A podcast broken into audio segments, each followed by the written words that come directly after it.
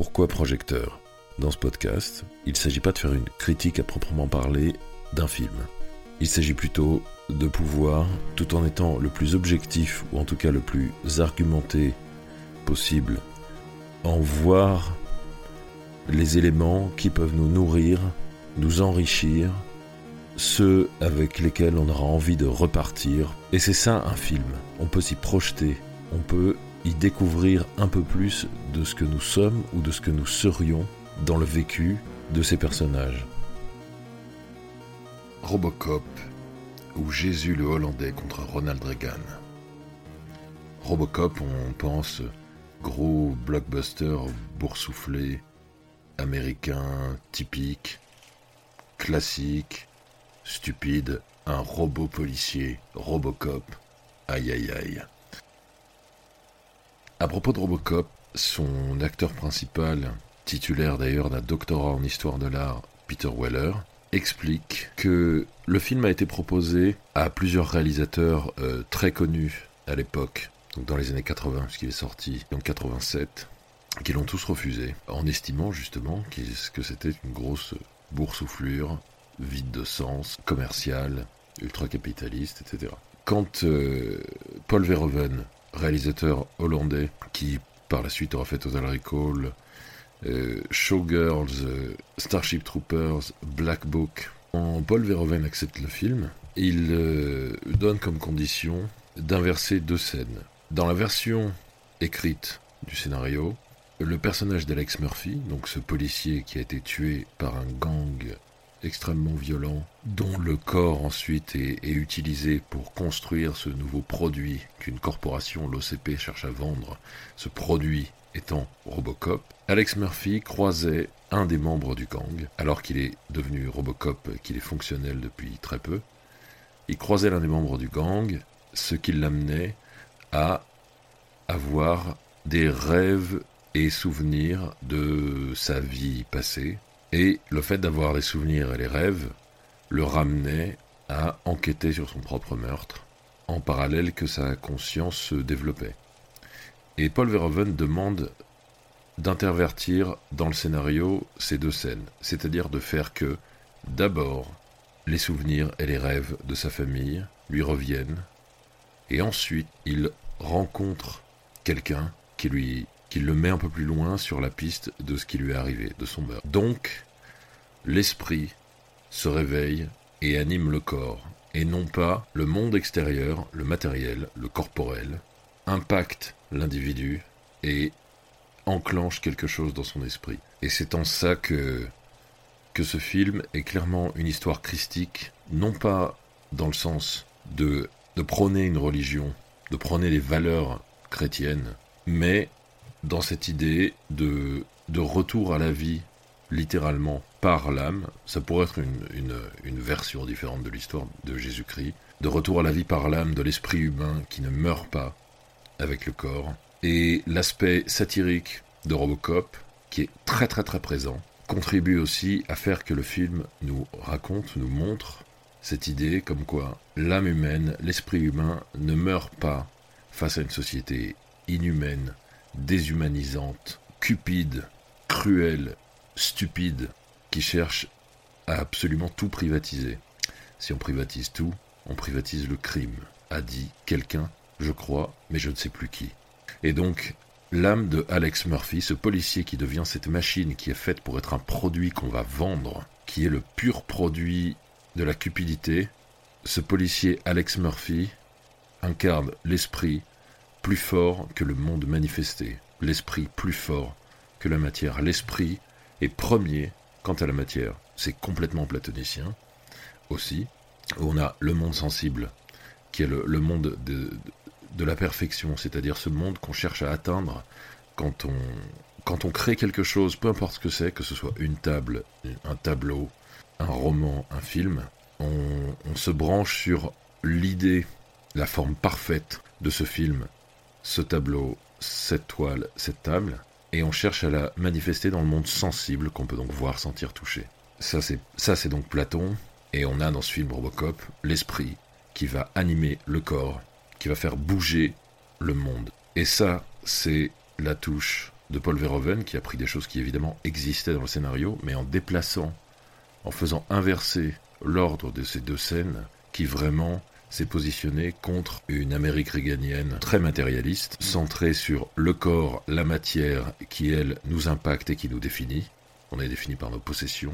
Paul Verhoeven, Jésus le Hollandais du titre, contre Ronald Reagan, décide que le film nous dira que l'esprit humain est plus fort que ce qu'il rencontre. Donc dans Robocop, au nom du commerce, du capitalisme, du profit, une corporation, une société sacrifie un homme, sa mémoire, ce qu'il était, sacrifie un homme, sa mémoire, ce qu'il était, mais l'âme de cet homme, personne ne peut la posséder car elle se ravive d'elle-même. L'esprit humain est premier, primordial, irréductible, en pointant du doigt clairement les travers de la société de son époque, le cynisme d'une société et d'un gouvernement tourné vers le profit. Il ne s'agit pas de faire de la politique, mais si on regarde le monde dans lequel on vit aujourd'hui, ce monde qui cherche à mépriser l'individu en lui faisant avaler des couleuvres, en en faisant un produit, un consommateur, une masse, une masse statistique, votante, non votante, peu importe, consommante. Et donc la satire de Robocop est extrêmement présente et se manifeste de tas de manières différentes. Lors de sa première mission après son activation, Robocop euh, stoppe un braqueur dans une épicerie. Il détruit une partie du lieu sans qu'il en ait vraiment eu besoin et sans en avoir rien à faire. Hollywood aime tout casser, Robocop casse tout. Et justement, là où le film est intéressant et, peut-être pas complètement maîtrisé, mais ça le rend encore plus matière à nourrir des questions, c'est qu'il me semble avoir une grande complaisance justement dans une scène comme ça euh, envers le grand spectacle hollywoodien. Il utilise vraiment ces recettes-là, les mêmes recettes que ce qu'il critique, des recettes de grosses machines d'Afrique. Fois, la critique est pas si claire que ça, c'est-à-dire on n'a pas Robocop qui est positionné comme un personnage spécialement vertueux. Dans une scène comme ça, Robocop génère du grand spectacle en détruisant des choses qu'il n'avait pas besoin de détruire. Ceci dit, Robocop détruit des biens dans cette scène-là, des biens matériels. Est-ce qu'il se serait pas déjà une charge contre l'importance du bien matériel? On peut peut-être voir ça, c'est peut-être être, euh, très très tolérant envers le film et lui prêter des qualités qu'il n'a pas. Parce que je trouve intéressant avec Robocop, c'est que je pense que ce film-là euh, est déjà animé d'intentions intelligentes de la part de son réalisateur et de son scénariste et de son équipe de manière générale, mais dépasse toute une somme de décisions qui auraient été prises. Sur ce film-là me donne cette sensation d'être juste assez pas maîtrisé à 100% pour être son propre animal, sa propre bête, sa propre créature qui va remuer des idées fortes.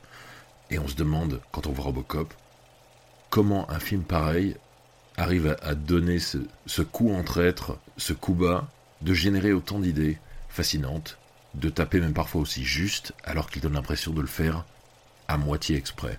On a aussi dans Robocop, dans l'aspect satirique, un humour extrêmement bas du front et une violence disproportionnée.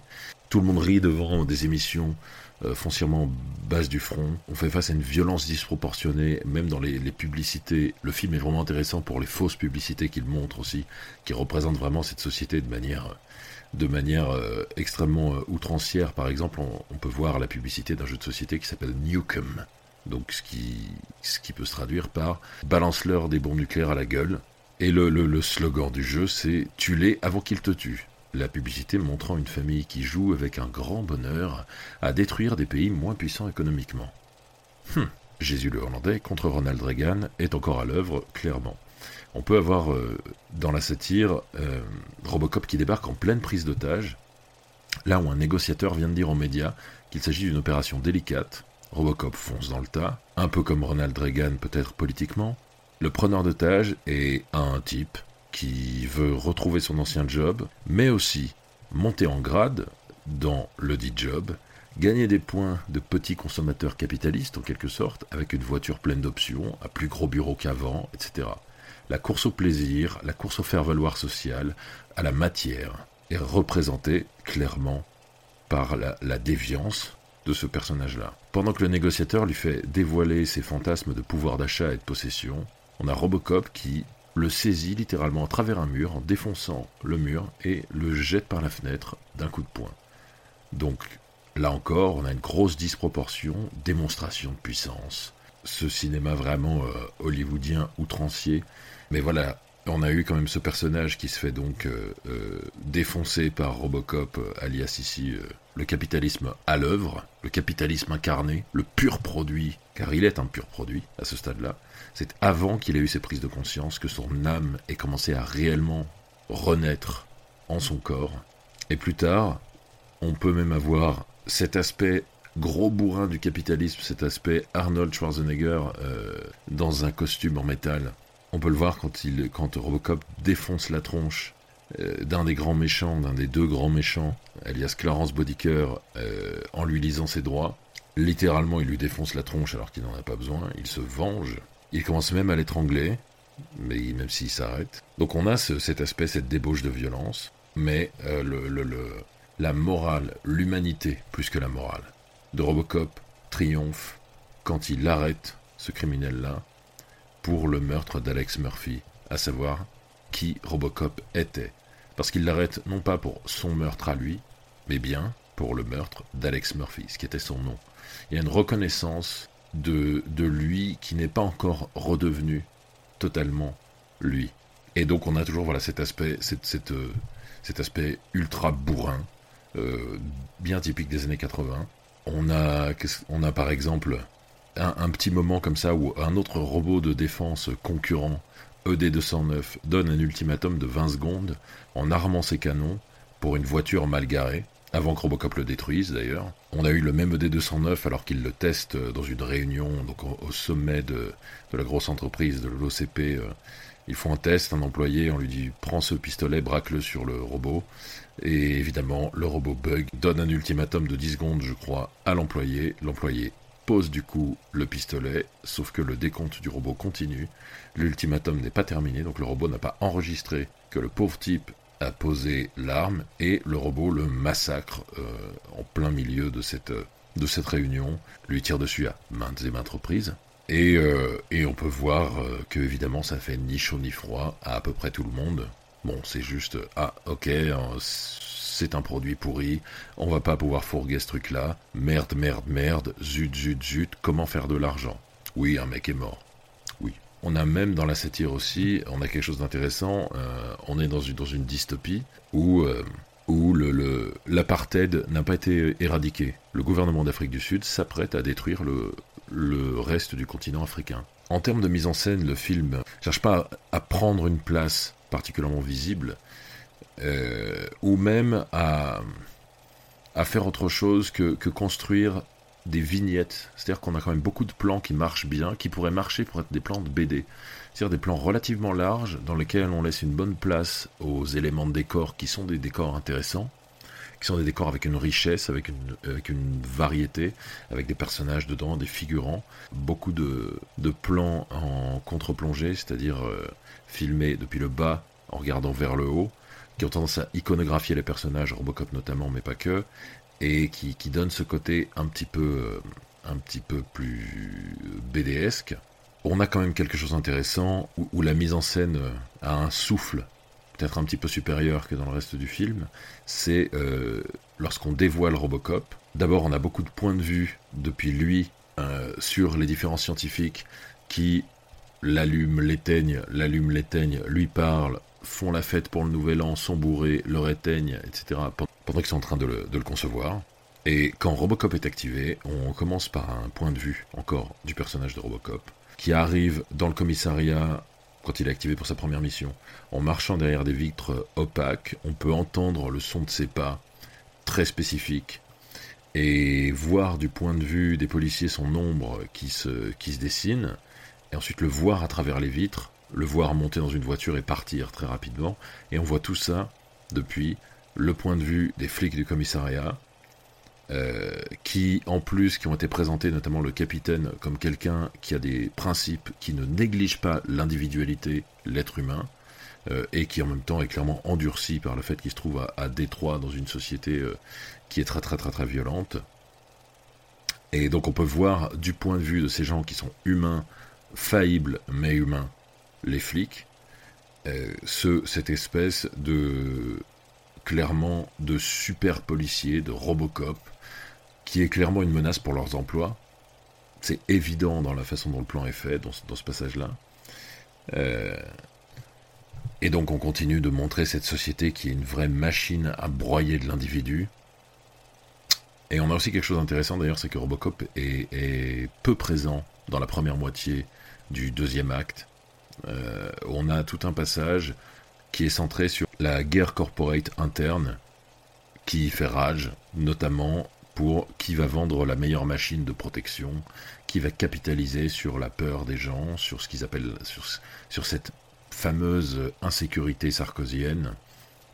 Et donc on a vraiment un film qui brasse, qui, qui jette là-dedans les politiques sécuritaires, la réponse aux politiques sécuritaires, comment euh, comment ces politiques-là, basées sur la peur, récupèrent cette peur-là pour vendre des produits, comment des, entreprises récupèrent cette politique-là pour vendre des produits, etc. Donc c'est toujours Jésus, le Hollandais, qui tape sur la gueule de Ronald Reagan. Et ça fait du bien. On a aussi d'ailleurs dans, dans l'outrance du film quelque chose de vraiment réjouissant, on dirait vraiment quand même une grosse BD. Euh, il y a beaucoup de, cris outranciers par exemple quand des personnages se font tuer, euh, même pendant la, mort de ce qui va devenir le héros, donc d'Alex Murphy, qui se fait cribler de balles, mais alors qu'il se fait cribler de balles, littéralement exploser une main par un, par un fusil à pompe, il hurle constamment. Donc là on est vraiment dans quelque chose d'absolument outrancier. Et, on a aussi quelque chose de vraiment intéressant à la fin du film. On peut voir que le traitement vocal de la voix de Robocop, qui lui fait une voix euh, clairement robotique, à la fin du film, lorsqu'il enlève une partie de son casque, ce qui fait qu'on peut voir tout ce qui reste de lui, à savoir son visage, le traitement, l'effet robotique sur sa voix est très fortement diminué, voire enlevé. Petite chose simple, mais qui, contribue à représenter relativement délicatement l'âme humaine d'Alex Murphy qui prend le dessus, qui revient, qui transcende la technologie. D'ailleurs, pour euh, ce côté vraiment image très marquée, très BD, on a aussi un, charme vintage du film avec l'animation image par image et le travail sur les maquettes qui ont été faites par un grand maître de ce travail-là, Phil Tippett, qui est quelque chose donc qui est vraiment, qui a vraiment vieilli aujourd'hui, mais qui donne au film ce, charme d'une BD euh, euh, crado, irrévérencieuse, énervée. Il y a quelque chose de, vraiment réjouissant dans cette esthétique, euh, dans cette esthétique désuète comme ça.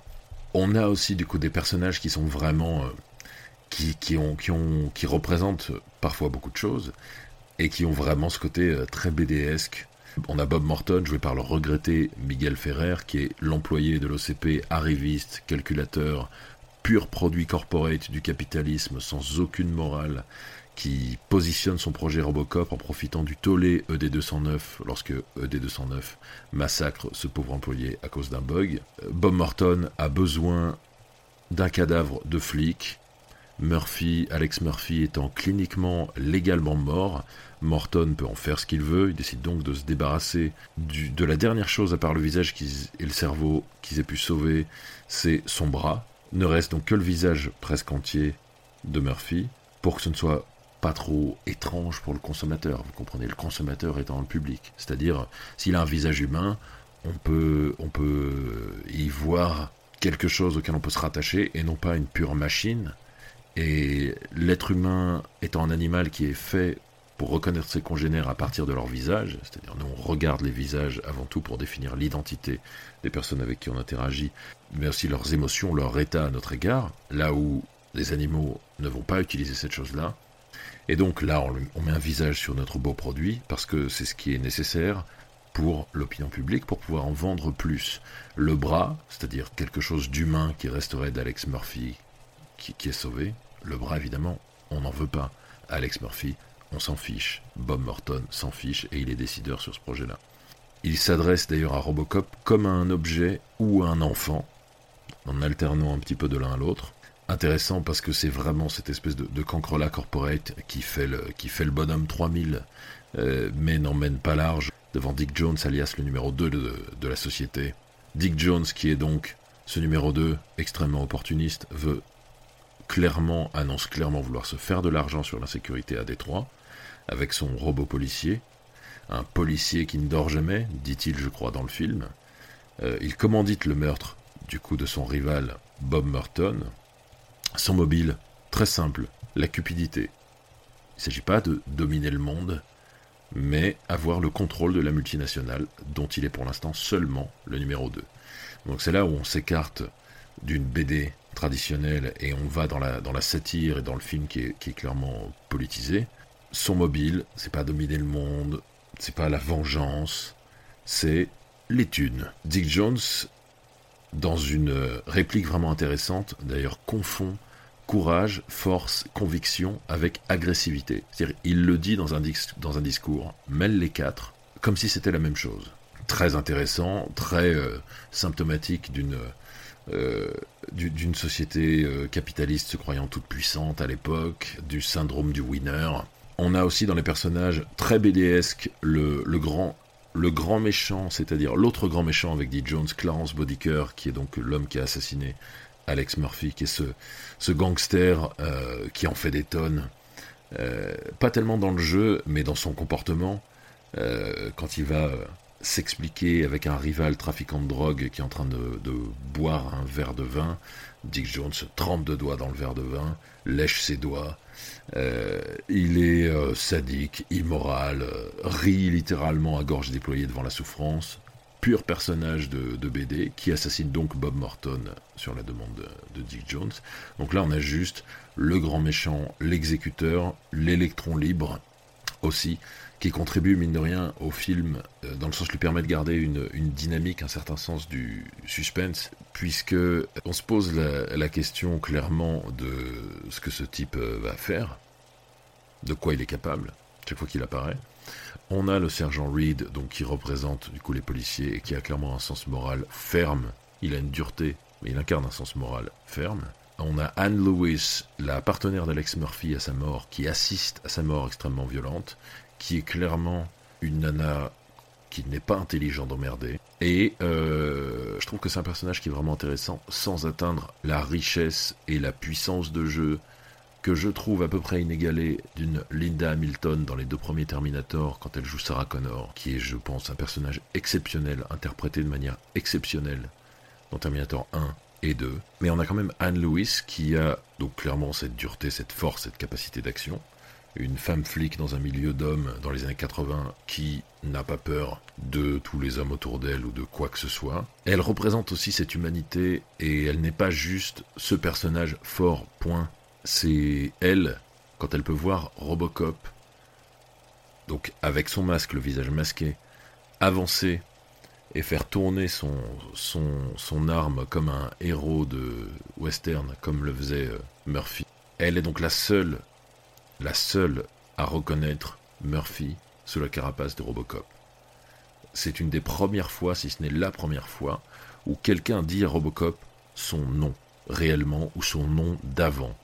Et on a enfin du coup ce personnage d'Alex Murphy qui, qui, est, qui, qui représente vraiment le film dans son côté à la fois extrêmement BD, extrêmement Hollywood, qui tâche, qui dégouline de ketchup, qui sent bon le burger dans la rosée du matin, et donc ce flic muté depuis un coin tranquille vers ce quartier difficile, Murphy qui donc fait tourner son pistolet autour de son index comme un cow-boy en disant que son fils adore une série où le héros fait la même chose, puis ensuite il avoue à Anne Lewis qu'il adore faire ça. Donc Alex Murphy qui se fait massacrer par Clarence Bodicker et son gang revient à la vie alors qu'il n'était pas censé avoir des souvenirs, fait des rêves alors que son corps est majoritairement mort, inexistant. Seul son esprit, cerveau, visage reste, même si son cerveau a été reprogrammé, notamment avec quatre règles que son constructeur, l'OCP, lui a inculqué, lui a programmé pour le rendre obéissant. Pourtant donc, quelque chose de sa nature remonte progressivement. Il a, pour son côté, film à grand spectacle, grosse BD, qui dégouline, sa punchline, sa phrase, mort ou vif, tu viens avec moi. Alex Murphy a cette phrase, Robocop garde cette phrase. Et on a vraiment une sorte de, cette sorte de, le film qui, qui presque, qui s'amuse à, à, à taper un peu sur Robocop, à en faire cette espèce de, de gros chien de garde euh, au début du film, puisqu'il mange de la nourriture pour bébé. Euh, donc c'est le sens de l'humour du film, qui parfois peut sembler un petit peu étrange. Alex Murphy, Robocop, lorsqu'il fait des rêves, rêve de son meurtre, de ses meurtriers, de sa famille, son âme commence à reprendre du poil de la bête. On a aussi quelque chose d'intéressant dans le personnage de Murphy, et qui là pour le coup prend un contre-pied de la chose hollywoodienne classique, c'est-à-dire qu'il a donc des souvenirs d'avoir une femme et un fils qu'il aime ou qu'il aimait, et il s'est passé du temps, je ne sais plus combien de temps, mais il s'est passé un, un bon moment entre sa mort et sa réactivation en tant que Robocop, et sa femme a refait sa vie, comme il l'apprend. On ne voit jamais sa femme, son fils. Ils sont pas, ils sont pas son moteur principal. Son moteur principal, c'est punir les criminels qui ont tué Alex Murphy, alias lui. Et en ça, on s'écarte d'un des clichés de, de, vengeance et de se rabibocher avec sa famille. On ne les voit jamais que dans des rêves, que dans des souvenirs. Parce qu'il n'est plus humain, il est pratiquement un pur esprit incarné dans un objet. Et ça, ça peut facilement être très bizarre et pas très cohérent d'avoir des scènes de lui, robot, qui se reconnecte avec sa famille. C'est d'ailleurs, je trouve, ce qui est une des, une des errances du remake, euh, qui date de 2013-2014, qui comporte quand même des nouvelles idées que je trouve très intéressantes, notamment dans son rapport à la satire. Mais euh, n'est pas, euh, n'est clairement pas au niveau du premier film, à mon sens. On a Robocop qui dit, parlant de sa famille, je peux les sentir, mais pas me souvenir d'eux. C'est là où il est, plus question du retour d'une âme, d'une essence, de l'écho d'une vie qui a refusé de totalement disparaître plutôt que le retour exactement d'une conscience. Robocop n'est pas Alex Murphy à l'identique. Des choses en lui sont différentes. Euh, la façon évidemment de se mouvoir, mais sa voix, mais sa voix, sa force, et ces différences manifestes, physiques, concrètes, ne peuvent que forcément avoir un impact sur lui, sur son intériorité. C'est là où il y a quelque chose de, qui, est intéressant dans le film, c'est pas l'âme triomphe de tout, ce n'est pas ça, mais l'âme humaine, l'esprit humain ne meurt pas. Et donc l'essence d'Alex Murphy vit en Robocop. Et Robocop, en voulant présenter à la justice les assassins d'Alex Murphy, représente la lutte pour l'esprit humain, pour le respect de l'individu tel qu'il est, pour la mémoire, pour honorer la mémoire de nos morts, la lutte pour ne pas laisser le monde faire de nous ses machines. Et le film termine sur un point d'orgue avec la musique vraiment vraiment exceptionnelle de Basile Poledouris. Et donc je recommande d'aller écouter le thème de Robocop qui est à la fois extrêmement épique et vraiment bien fait, vraiment intéressant musicalement. À la fin du film, donc les méchants sont punis, à savoir tuer. La, justice est faite de manière très western, très hollywoodienne. La dernière réplique du film est le grand patron de la société de l'OCP, qui est clairement pas quelqu'un d'aussi amoral ou immoral que ses employés, qui, alors qu'il vient d'avoir été sauvé par Robocop, le grand patron, le PDG, demande à Robocop Quel est ton nom, fiston? Ce à quoi Robocop répond Alex Murphy. Tourne la tête et, sort du champ ou commence à s'éloigner. Et le film s'arrête à ce moment-là, et la musique arrive. Cette musique extrêmement épique, qui est clairement une musique de point d'orgue, de typiquement de culmination d'une scène d'action. Donc le point d'orgue, c'est l'âme humaine, malgré tout, ne meurt pas. Alex Murphy est revenu d'entre les morts, sous la forme de Robocop. Clairement avec ça, le film nous dit qu'il est là pour nous, parler de l'individu dont l'âme refuse d'être broyée par les dictats d'une société, d'une mode, d'une tendance politique, quelle qu'elle soit. Et c'est donc un film unique, étrange, imparfait d'une manière vraiment intéressante, qui n'est pas du tout ce qu'on pourrait croire qu'il est, qui est clairement incorporé au système dans lequel il est produit, tout en le détournant et en tapant dessus et en tirant dessus à balles réelles, Robocop, c'est chouette. Robocop, c'est du cinéma. Robocop, c'est vivant. Ça a des choses à dire qui font aussi du bien aujourd'hui et qui nous rappellent que notre âme humaine ne doit pas mourir.